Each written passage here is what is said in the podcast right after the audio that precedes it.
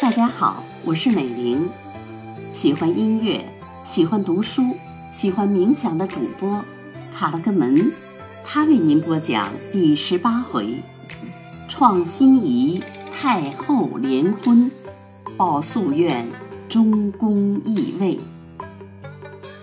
郑亲王济尔哈朗下湖南，都统谭泰往江西，两军俱已奏捷清廷。郑亲王且奉旨还朝，独留伯洛尼堪出征大同，尚与江襄相持不下。伯洛不得不分兵堵御，一面遣人飞报北京，请速添兵。摄政王多尔衮竟率英王阿济格等自出居庸关，拔取会元州，直逼大同。作者在此处点评，一时不出风头。想是心里又痒了，是痒吗？非也。大同离北京太近了，两者相距七百多里地，按照正常行军速度，六七天也就能杀到。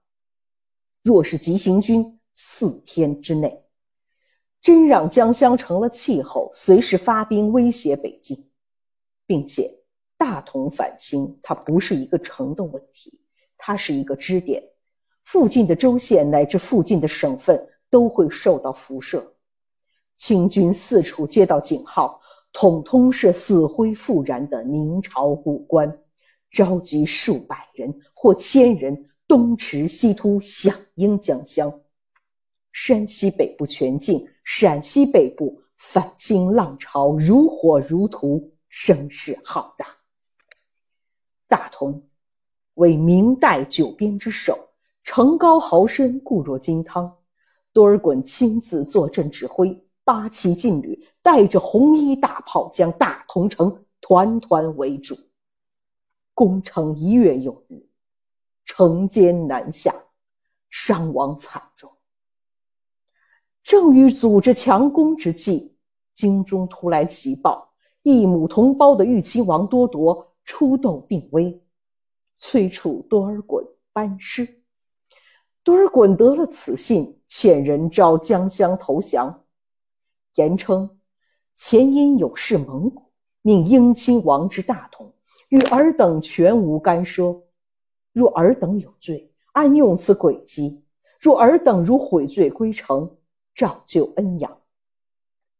江襄回复：何成誓死？如此，多尔衮便把大同的战事耽搁下来，返京而去。大同之战进入了持久状态。多尔衮到了居庸关，闻多铎已没，忙入京临丧。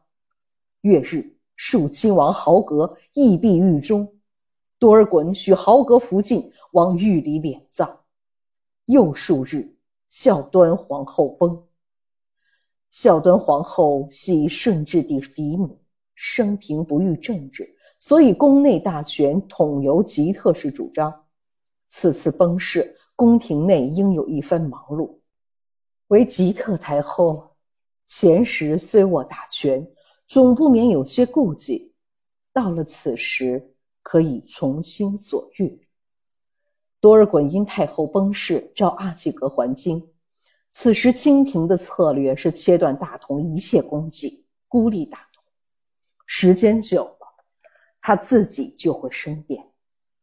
过了月余，使接到大同军报，略称大同周边的抗清武装多半平定，至大同仍然未下。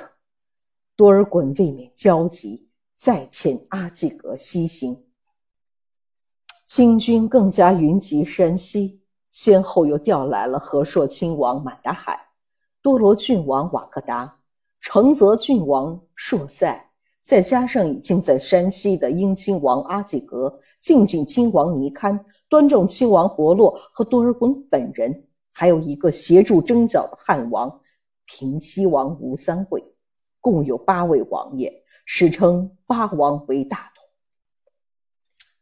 以一座孤城对抗一个政权，结局其实已无需多说。长期围困的结果是城内必定开始缺粮，缺粮导致人心不稳，人心不稳就会出叛徒。这次叛变的是江乡部下总兵杨振威。杨振威眼看大同无望，带领六百余名官兵叛变，杀死江乡与其兄弟，持首级出城投降。次日，阿济格入城，大同被围困八个多月之后，被清军占领。阿济格之前几乎死于江乡的剑下，又因为久攻大同不下，险些被朝廷削去了王爵。又因为攻城的八旗军伤亡惨重，一股积怨油然而生，便把所有的怒气倾泻在大同城内的军民身上。随即下令，除了寺庙以及僧侣道士外，其余不分男女老幼一律斩杀，并将城墙铲地五尺，名为“斩城”。大同城内二十多万军民，三日后。仅存不足万人，杨振威等人家眷也无一幸免，全部死于屠城之中，史称“大同之屠”。五台县志也有记载：自戊子，延吉辛卯，人民死袭，地土荒芜，迄今三十余年，流亡尚未全复。土田尚未尽垦也。此外，阿济格胜利班师前，奏杨振威等二十三人献城之事。多尔衮因有江乡前车之鉴，遂下令诛杀杨振威等人后，即日回京。江湘和山西的反清战争在历史上常常被忽视。实际上，它是清朝入关以后最严重的威胁。北方汉族百姓为反对满洲贵族的暴虐统治而展开的殊死斗争，是何等惊心动魄，丝毫不逊于南方。清军在镇压山西反清复明运动里，不分青红皂白，滥杀无辜老弱，表现的野蛮残酷，令人发指。清代官方文书虽然尽力掩盖真相，从一些档案和地方志里，仍然可以窥见一页页血迹斑斑的历史场面。摄政王多尔衮季节山陕结阴，心中自然舒畅，在底无事，正好于蜀王附近朝欢暮乐。偏着摄政王元妃屡与摄政王反目，摄政王看他如眼中钉。气得元妃终日发抖，酿成骨燥病，心病还需心药治，心药难求，心病日重。到了临危时候，欲与摄政王诀别，怎奈贵人善忘，待久不至。那元妃愈发气闷，霎时间痰涌而逝，死不瞑目。当时大小官员得此消息，忙去吊丧。太后亦赠了许多富仪，两白旗、牛鹿、张京以上各官及官员妻妾都未服孝，其余六旗统取红缨。发引这一日，车马一仗，不亚子宫。送葬的大员拟了敬、孝、忠、公四字，作为元妃的谥法。摄政王也无心推究。遂将这四字封赠元妃，算是给了体面尊荣。以后继世的问题不言可知，总轮着这位袅袅婷婷的直妇。这里我要补上三点：元妃呢，与多尔衮成婚时，多多尔衮只有十三岁，他们相濡以沫，在一起生活了二十五个年头。元妃死后，多尔衮便发布摄政王谕。正宫元妃，而乃愚昧科尔沁蒙古索诺木郡王之女。太宗大圣文皇帝皇后胞妹，太宗文皇帝知尔贤贵，自幼将尔携来与语。尔自欲语端庄静静，聪循仁惠之行，与语正合，不亦何然轰氏，与心中哀伤无穷，万民一同举哀。念生死乃人之常理，册封追谥是为大礼，故定合尔家行谥号，特赐册宝，追谥曰敬孝忠公。正宫元妃，启纳封氏，永世流芳。第二点，多尔衮元妃豪格福晋都是来自科尔沁部的博尔济吉特氏。豪格福晋呢是元妃的堂侄女，也就是孝庄文皇后的亲侄女，孝端文皇后的亲侄孙女。第三点，豪格去后，他的三位福晋，多尔衮娶了一位，巨尔哈朗、阿济格则娶了另外的两位豪格福晋。丧事已毕，摄政王拟择定吉日与庶王福晋成婚。成就了正式夫妇。忽来了宫监二人，说是奉太后命召王爷入宫。摄政王不敢违慢，即随了宫监入见太后。太后凭据宫女与摄政王密谈半日，方才出宫回邸。既到邸中，即着人去请范老先生，又另邀同内院大学士纲林及礼部尚书金之俊议事。三人应召而至，摄政王格外谦恭，将三人邀入内厅，命左右敬酒共饮。饮到半酣，摄政王令左右至外厢伺候，自与范老先生耳语良久。说话间，摄政王面目微嗔，范老先生也觉皱眉。语毕，由范老先生转告纲林金之俊。毕竟金之俊执掌礼部，熟谙遗嘱，说是这么办，这么办，便好成功。摄政王闻言大喜，即向三人拱手道：“全章诸位费心。”三人齐声道：“敢不效力？”次日，即由金之俊主稿，推范老先生为首，递上那从古未有的奏议，内称。皇父摄政王心腹悼亡，皇太后又独居寡偶，秋宫寂寂，非我皇上以孝治天下之道。以臣等愚见，以请皇父皇母和宫同居，以尽皇上孝思，弗为皇上圣鉴云云。此本一上，奉批王大臣等义父，正亲王济尔哈朗等，相知多尔衮厉害。不敢不随声附和。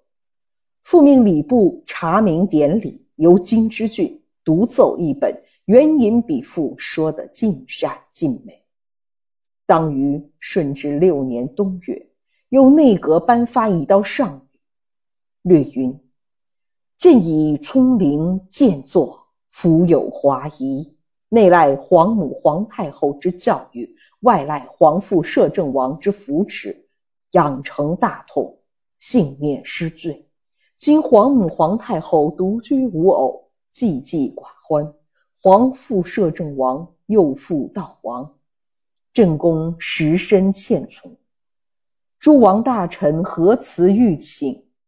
千位父母不易移居，亦同宫以便定性。真情着礼，聚合朕心。原则于本年某月某日。恭行皇父母大婚典礼，谨请和宫同居，着礼部克宫将事，勿负朕以孝治天下之意。钦此。上谕几班，太后宫内及礼部衙门忙碌了好几天。到了皇父母大婚这一日，文武百官一律朝贺，内阁复特颁恩诏，大赦天下。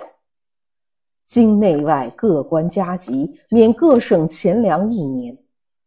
太后与摄政王倍加恩爱，不必细说。只是摄政王上意念直父，未免偷寒送暖。赐经太后盘结，无可隐讳。不知摄政王如何恳求，使由太后特恩，许为侧福晋。顺治七年春月，摄政王多尔衮。复令庶王福晋博尔济进士为妃，百官应相率趋贺。后人曾有数句俚语道：“汉经学，晋清谈，唐乌龟，送鼻涕，清拉的。”既指此事，为东华路上只载摄政王纳豪格福晋事，不及皇后大婚，唯由乾隆时纪云所删。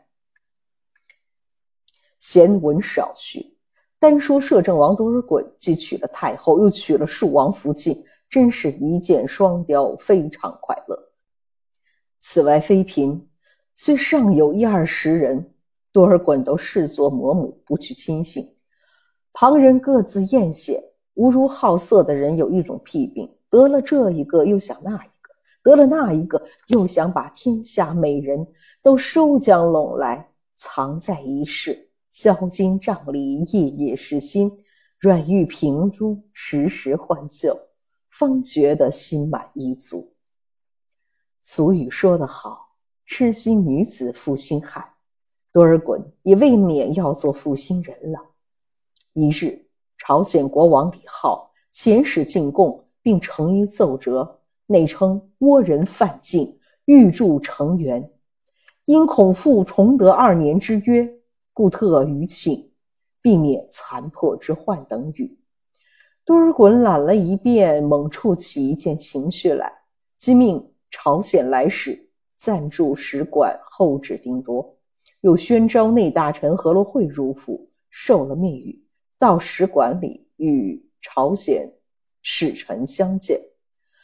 两下商议多时，朝使唯唯听命，别斥随员持禀国王。这国王李浩前曾入至清朝，因其父李宗末后得归国就位，深感多尔衮厚恩，此时不得不唯命是从，立命反报。当由和乐会禀知多尔衮，次日即发下朝鲜国奏读，批了“准其筑城”钦此六字，使臣即奉命而回。过了月余，摄政王府内竟发出命令，率诸王大臣出列山海关，王大臣奉命齐集，等候出发。月宿，摄政王出府。装束的异样精彩，由仆从拥上龙驹，一边就到，万马相随。不多日，已到关外。此时正是暮春天气，日丽风和，草青水绿，一路都是野花香味儿，四面蜂蝶翩翩，好像在欢迎一样。经过了无数高山，无数的森林，并不闻下令驻扎。到了宁远，方入城休息。一住三日，亦没有围猎命令。诸王大臣纷纷议论，统是莫名其妙。只和罗会出入禀报，与摄政王很是投机。王大臣向他诘问，也探不出什么消息。次日，又下令往连山邑，诸王大臣一起随行。到了连山，和罗会已经先到，带了一程，恭迎摄政王入邑。但见驿馆内铺陈一新，五光十色，烂旗盈门，把王大臣弄得越发惊疑。摄政王直入内室，何罗会也随了进去。歇了片刻，只见何罗会出来，招呼诸王大臣略谈原委。王大臣俱相视而笑，随即协同何罗会同赴河口，一力前行。淡光映目，但见岸侧有一大船。岸上有两乘彩鱼，鱼旁有朝鲜大臣站立。见王大臣至，请了安，便请船里两女子登陆上鱼。两女子都服宫装，高挽髻云，低垂环凤，年纪统将及己，仿佛一对姊妹花。当由和乐会及诸王大臣导引入驿，下了鱼。与摄政王交拜，成就婚礼。诸王大臣照例恭贺，便在驿里开启高宴。这一夕间，巫峡层云，高堂双语，说不尽的欢愉。但这两女究系何人？恐阅者以性急待问，待从头叙来。这两女子系朝鲜公主，崇德年间，多尔衮随太宗征朝鲜，攻克江华岛，将家眷一一拿住，当面检验，曾见有幼女二人，年仅垂髫，颇生得风姿楚楚。多尔衮映入眼波，料知长成之后定是绝色，即朝鲜启蒙，发还家属。多尔衮亦搁过不提。此次朝鲜国奏请筑城，突然间将十年前事都上心来，遂遣何罗会索取二女，作为允许筑城的交换品。朝鲜国王无可奈何，只得让使臣送妹前来。多尔衮恐太后闻之，所以秘密行事，假出猎为名，成就了一箭双雕的乐事。注意月余，方窃了朝鲜二公主入京。此时对了庶王福晋，未免薄幸。多尔衮也管不了许多，由他怨骂一番，便可了事。至太后这边不便令知，当暗主、宫监等替他瞒住。自是多尔衮时常出猎，临行前定要朝鲜二公主相随。青春一过，暑往寒来，多尔衮仪表仪容渐渐清简，之出猎的兴趣还是满满。是年十一月，往科勒城围猎，忽得了一种咳血症，起初还是勉强支持，与朝鲜两公主研究剑法。后来精神恍惚，竟至上床闭着眼，只见元妃呼啦氏开了眼，乃是朝鲜二公主。多尔衮自知不起，但对了如花似玉的两公主，怎忍说到死字？可奈明王不肯容情，厉鬼竟来索命。临危时，只对着两公主垂泪，模模糊糊地说了“误你，误你”四字。多尔衮已没，复至北京。顺治帝辍朝震道，约数日，摄政王旧车发回，帝率诸王大臣告服出营，典爵举哀，命召帝制丧葬。帝桓公令议政诸王会议睿亲王承袭事。是时已值腊月，王大臣照例封印。至顺治八年正月，使议定睿亲王袭爵，归长子多尔伯承受。只是人在事在，人亡事亡。当多尔衮在日，誓言熏天，免不得有隐恨的王大臣。此次正思惩奸报复，是值顺治帝亲政，下诏求言。王大臣遂上折探使。隐隐干涉摄政王故事，为皇太后上念摄政王旧情，从中调护，折多留中不发。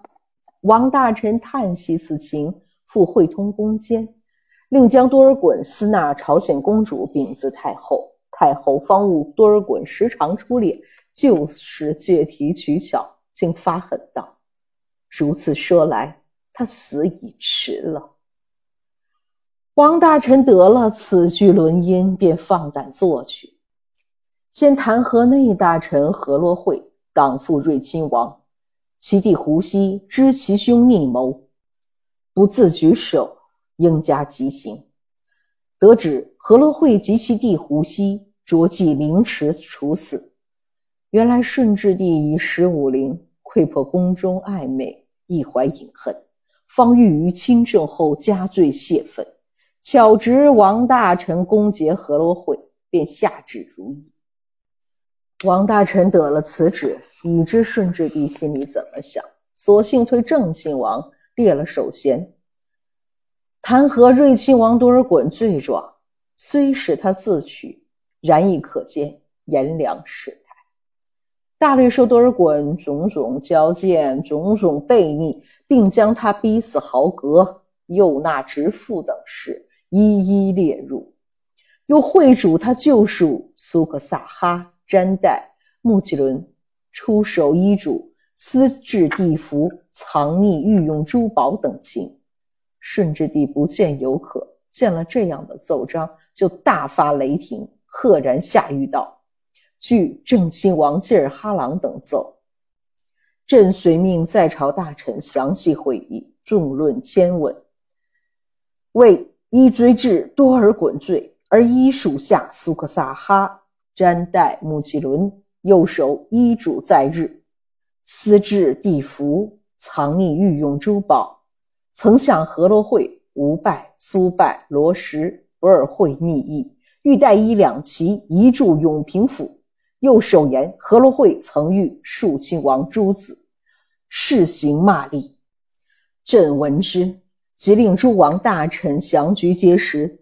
除将何罗会正法外，多尔衮逆谋果真，神人共愤，警告天地太庙社稷，将依母子并妻所得封典悉行追夺，布告天下显使闻之。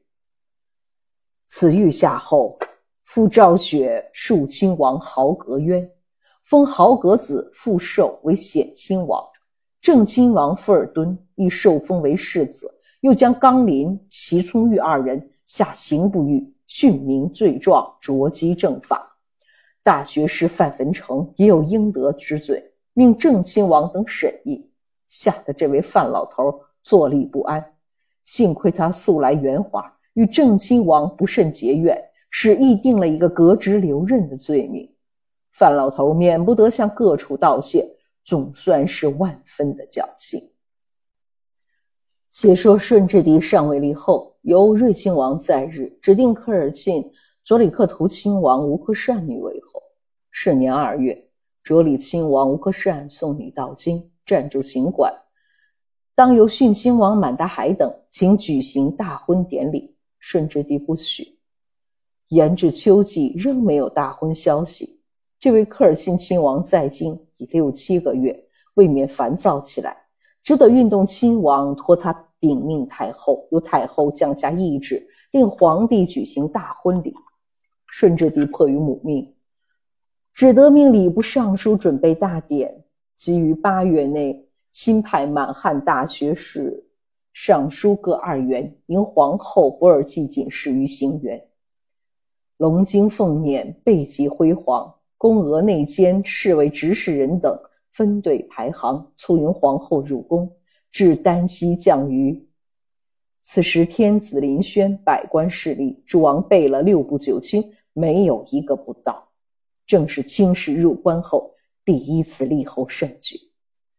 宫女搀扶皇后徐步上殿，那皇后穿着黄服绣披，满身都是金凤盘绕，珍翠迎头，珠光耀目。当即面北而立，由礼部尚书捧读御册。鸿胪寺正卿赞礼，导皇后跪服听命。册读毕，鸿胪寺导皇后起立。文华殿大学士捧上皇后宝玺，武英殿大学士捧上西绶，由坤宁宫总监跪迎，转授宫眷，佩在皇后身上。皇后再向帝前伏伏。口称臣妾博尔济锦氏尽谢圣恩，谢起，帝退朝，皇后正位，群臣朝贺，礼毕入宫，笙箫叠奏，仙乐悠扬，遂与皇帝行合卺礼。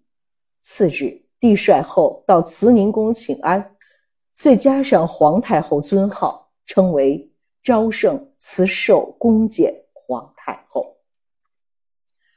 只是顺治帝终究不乐，隔了两年，竟将皇后降为静妃，改居侧宫。大学士冯权等奏请深思详虑，慎重举动，万事瞻仰，将在今日。帝不省，反严旨申斥。吏部尚书胡世安等复交章力谏，奉旨皇后博尔济锦氏系瑞王。与朕幼聪时姻亲订婚，册立之事，均与朕意志不协。